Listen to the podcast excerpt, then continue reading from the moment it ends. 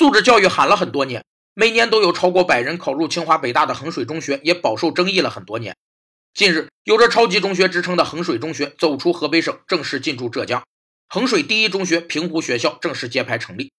衡水中学的高升学率自然有其教学的独到之处，将衡水模式复制到浙江是典型的企业文化扩张行为。企业文化扩张是指企业将其价值观或理念以传播的方式传递给受众，从而更好地赢得消费者的注意和信心。企业品牌这一无形资产的社会评价，集中地反映了社会对企业的认知度和期望值。而社会对企业的向往度，可简单量化为该企业招聘人员时报名人数与录取人数的比值。该比值越高，说明社会对该企业的向往度、信任度越高。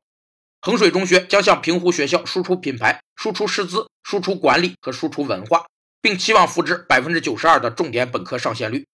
如今的衡水为全国人民所称道的，不但有一瓶白酒，还有一所中学。